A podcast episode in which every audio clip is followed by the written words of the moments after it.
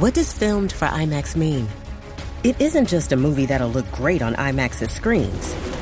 It means that hiding from a sandstorm feels like fear in every flicker.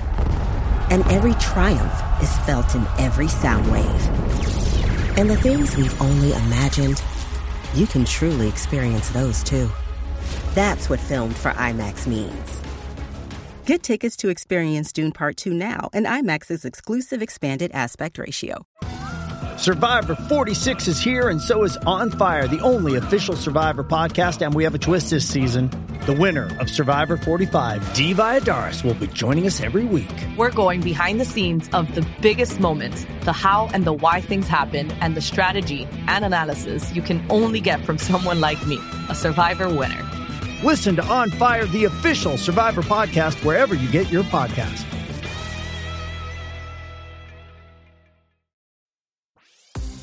This episode is brought to you by ABC. Station 19 is back for its final and hottest season yet. Andy finally becomes captain, and she's going to give it her all to be the best leader the station has ever seen. Will she succeed? Get ready for fiery new romances and high adrenaline rescues. Watch the Station 19 season premiere tonight at a new time, 10, 9 central on ABC and stream on Hulu.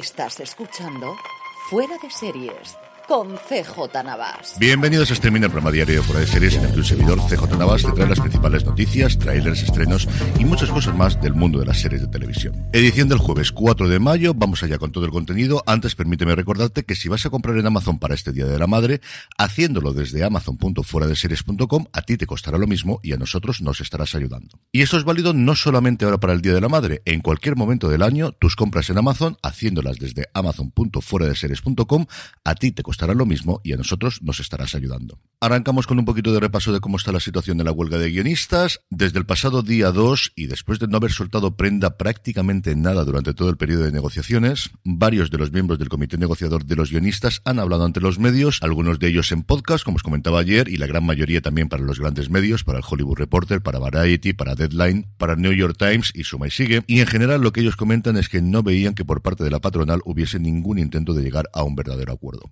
Es algo que se podía deducir por ese documento que os comenté ayer, en el cual la gran mayoría de las grandes reivindicaciones, dejando aparte las de dinero, que sí que es cierto que al final lo que había era una oferta y una contraoferta más baja, y al final es una cuestión de negociar y llegar a un punto intermedio, en todas las grandes demandas del sindicato de guionistas, el tema fundamentalmente del número mínimo de guionistas que tenía que haber en una mesa, de cómo se iba a tratar esas mesas antes de la luz verde, lo que se conoce popularmente allí en Hollywood como las mini rooms, y luego en cosas que, como os decía ayer, ellos inicialmente no consideraban tan importantes, pero que por la respuesta de la patronal ahora le dan más importancia, que es, por ejemplo, el uso de la inteligencia artificial. Ante las propuestas del sindicato, la respuesta fue simplemente no, no queremos tratarlo y no, no hay contraoferta. Y evidentemente, si esto es así y no tenemos a día de hoy ninguna información que yo conozca acerca de los productores que la desmienta, pues es muy complicado negociar y todo apunta a que la huelga puede superar ampliamente los 100 días de la del pasado 2008. Y en estas circunstancias volvemos a tener efectos a corto plazo y también a medio barra largo plazo que podríamos tener. Por un lado, Saturday Night Live ya ha confirmado que no va a emitir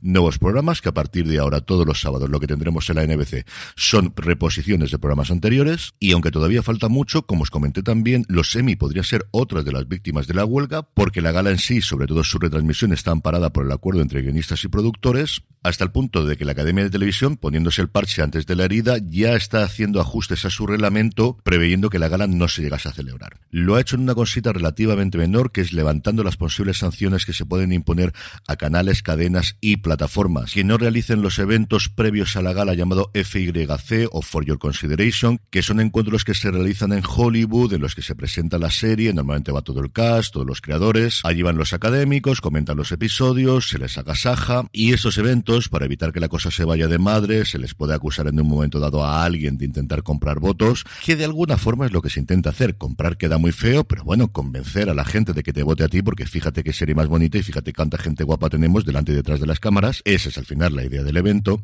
Pues como os digo, para evitar estas suspicacias, estos eventos en vez de que lo organice cada canal, cadena y plataforma, es la academia quien los organiza y quien por sorteo deja hueco a cada una de las distintas producciones que tienen la obligación de acudir bajo amenaza de multa si no lo hacen. Este sorteo con los huecos y los días asignados a cada una de las producciones ya se había realizado y la Academia en el clima actual ha mandado un correo diciendo que tienen tres opciones. Una, mantener el panel tal y como está a día de hoy. Dos, limitar la presencia de personas, evidentemente el no tener guionistas en el panel o incluso hacer la presentación de la serie sin panel. Y tres, y esta es la importante, cancelar por completo el evento sin penalización. En el apartado de nuevos proyectos, o mejor dicho, de proyectos resucitados, Amazon ha rescatado otro proyecto animado del universo de Batman que había sido cancelado previamente por HBO Max. Después de quedarse con Cape Crusader, la serie producida por Bruce Timm, por Matt Reeves y por JJ Abrams, y que tengo muchísimas ganas de ver, y a la que dio luz verde a dos temporadas directamente, se ha anunciado que han comprado una película que se emitió en HBO Max llamada Merry Little Batman, al tiempo que ordenaba una continuación en forma de serie que se llama Bat Familia. En el capítulo de renovaciones y cancelaciones empezamos con dos que pudisteis leer ayer en la newsletter, ya sabéis, gratuitamente os podéis suscribir desde newsletter.fueradeseries.com y que se me pasó por completo comentar aquí. Por un lado, 911 se muda de casa, ha sido cancelada por Fox después de seis temporadas y su séptima se emitirá en ABC. Y siendo esto curioso, lo es todavía más el hecho de que su spin-off 911 Lone Star con Rob Love ha sido renovada por Fox y emitirá su quinta temporada también en Fox. Lo que no tiene nada de curioso era totalmente esperable la renovación por una segunda temporada de La Diplomática en Netflix. Qué bien, pero qué bien, pero qué bien está esta serie. Y siguiendo con el gigante rojo, ha ordenado una tercera y última temporada de Sweet Tooth, el niño ciervo. En cuanto a fechas de estreno, Filmin ha anunciado que el próximo martes, el día habitual de estrenos de la plataforma, nos mostrará Las confesiones de Franny Langton, una serie que adapta la premiada novela de Sarah Collins sobre un amor prohibido en el siglo XIX. Y terminamos como siempre con una noticia de industria y es que desde este pasado día 3 Flixolé ya se puede contratar directamente en Movistar Plus. Por un precio de 3,99 euros, los usuarios de Movistar Plus tendrán acceso a más de 4.000 películas y series que componen la plataforma especializada en producción española, pero también hay títulos dirigidos por Orson Welles, Alfred Hitchcock, David Lean, Vittorio De Sica o Federico Fellini. Y es que junto a Muerte de un ciclista, Viridiana, Atraco a las 3, El Día de la Bestia o Mar Adentro, también tenéis títulos como El Tercer Hombre, El Cazador o Living Las Vegas. En el apartado de vídeos y trailers, la unidad Kabul, que llega dentro de nada Movistar Plus, ya ha mostrado un tráiler largo, teníamos dos avances, ya hay dos minutos de posiblemente la serie más espectacular de la plataforma de Telefónica.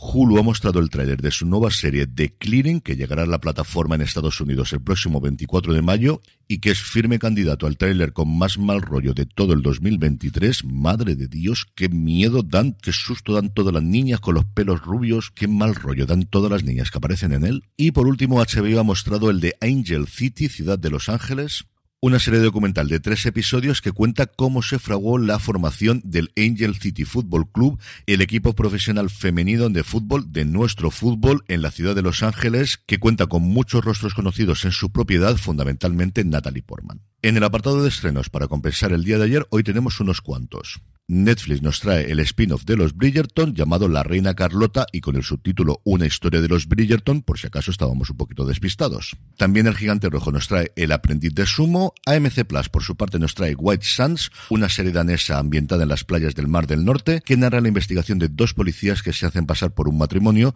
para resolver el brutal asesinato de un joven surfista alemán en un pueblo costero. Y por último, Disney Plus celebra el May the Fourth, celebra el día de Star Wars con el estreno de la segunda temporada de Star Visions y también un corto de animación llamado Maggie Simpson en Casi Rock One. Hoy es jueves y como todos los jueves repasamos el top 10 de Netflix, un top 10 que tiene hasta cuatro novedades con respecto a la semana pasada. En el puesto número 10 nos encontramos El Príncipe, la serie más longeva actualmente en el top 10 con ocho semanas en el top. En el 9, una de las novedades, la primera temporada de Los pacientes del Dr. García y en el 8, otra de las novedades, La enfermera. En el 7 encontramos la primera temporada de Bienvenidos Eden y hasta el 6 cae El agente nocturno. En el 5, otra de las novedades, Sin tetas no hay paraíso, temporada 1. Como os lo cuento, es alucinante cómo le funcionan a Netflix todas las series de los últimos 20 años emitidas en abierto cuando las incorpora en la plataforma. Me tiene absolutamente fascinado. En el puesto número 4 encontramos la primera temporada de Diamantes Turbios, en el 3 la segunda temporada de Pálpito, en el 2 la primera temporada, ahora ya podemos decir primera temporada, de La Diplomática, y en el puesto número 1 la segunda temporada de Bienvenidos a Eden. Y terminamos como siempre con la buena noticia del día y es que Dama ha lanzado la convocatoria Dama Cortos 2023 con un presupuesto de 25.000 euros ni más ni menos para la producción del cortometraje ganador. El plazo de recepción de proyectos termina el próximo 19 de junio y el corto ganador será producido por Malvalanda, la productora de proyectos como el documental Las paredes hablan de Carlos Sauras, el cortometraje Madre de Rodrigo Sorogoyen o la película El agente topo de Maite Alberdi, entre otras producciones. Toda la información sobre la convocatoria y el resto de convocatorias que lanzan a lo largo del año, que son tremendamente interesantes y normalmente de las de mayor cuantía que podéis encontrar en todo el territorio español, lo tenéis en la web de Dama, damautor.es. Y con esto concluimos streaming por hoy. Volvemos mañana para terminar la semana. Recordaros, si vais a comprar en Amazon en este Día de la Madre o en cualquier otro momento del año, haciéndolo desde amazon.fueradeseries.com, a ti te costará lo mismo y a nosotros nos estarás ayudando. Gracias por escucharme. May the Force be with you. Y recordad, tened muchísimo cuidado ahí fuera.